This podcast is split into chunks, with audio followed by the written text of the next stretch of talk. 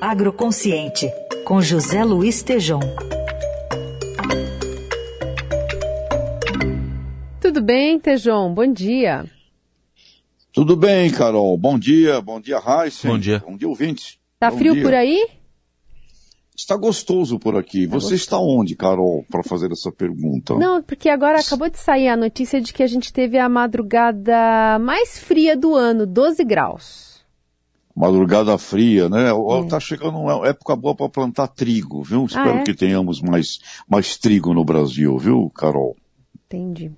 Vamos falar também sobre plano safra, até a partir de uma coluna né, do Roberto Rodrigues nesse final de semana no Estadão, eh, levantando a bandeira sobre pensar em financiamento para a construção de infraestrutura. Sim.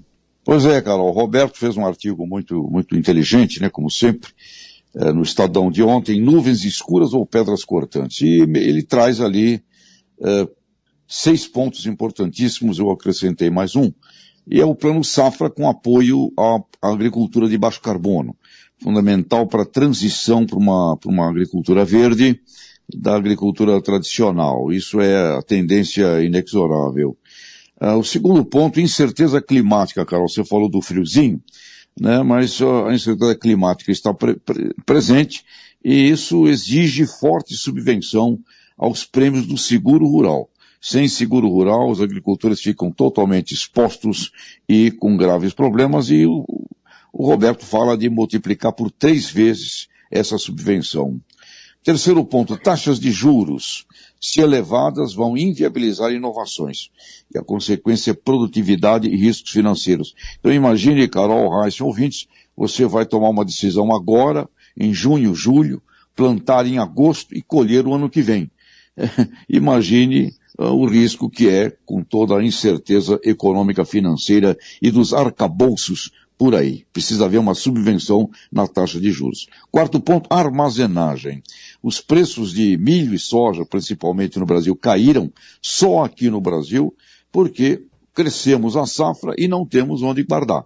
Consequentemente, os produtores têm que vender, não tem onde estocar, onde guardar, e isso leva o preço lá para baixo. Armazenagem fundamental. Quinto item, cooperativismo, regra de ouro para pequenas propriedades e também para êxito de assentamentos legais. Sem cooperativismo, isto não dá certo. E sexto ponto, a lei europeia sobre rastreabilidade e segurança ambiental da originação vai trazer pressão de investimentos.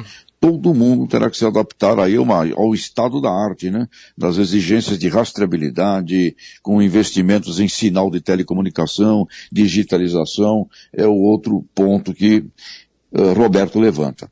E aqui, Carol Reis ouvintes, eu queria levantar um sétimo, que é paz nos campos brasileiros, sabe?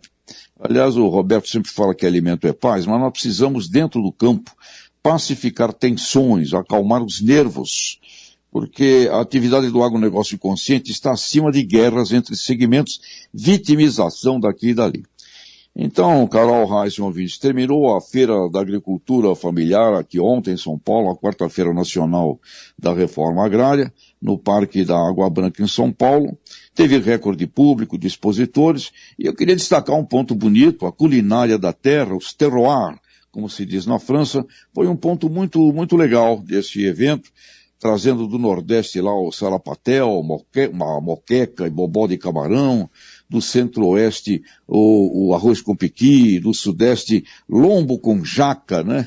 feijão tropeiro, da Amazônia a, a galinha caipira no leite de coco de babaçu, ou seja, uma coisa interessante, porque cada vez mais sabor, saúde e experiências gastronômicas serão vitais no negócio dos alimentos. E o ministro do Desenvolvimento Agrário, Paulo Teixeira, disse em reunião na Comissão da Agricultura, Pecuária e Abastecimento da Câmara de Deputados, o Brasil tem que superar as tensões existentes e que fará um plano de reforma agrária com assistência técnica, cooperativismo e agroindustrialização. E ainda pediu à Embrapa e universidades que tragam ciência para todos.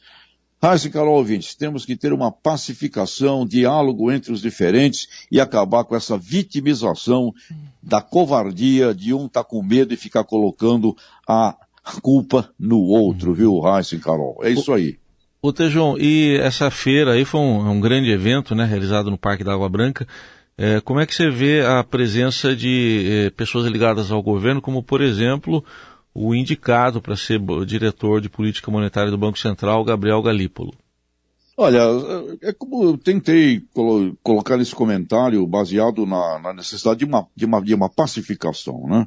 Uh, e aqui eu trago para você, Heisen, o professor Ray Goldberg, uh, que é o criador do conceito de agronegócio, com 95 aninhos de idade, né, lá em Harvard, ele fala, olha, se a gente não reunir os diferentes, nós não vamos a lugar nenhum. Então eu creio que tem que, eh, temos que trazer, temos que dialogar, temos que ter aí uma conversa dentro da lei, obviamente, não é?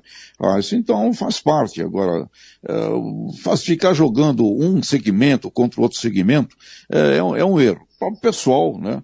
Do, do, da feira, é, ah, no, não gostamos do agronegócio. Ali era uma feira de agronegócio. Você produz, tem que vender.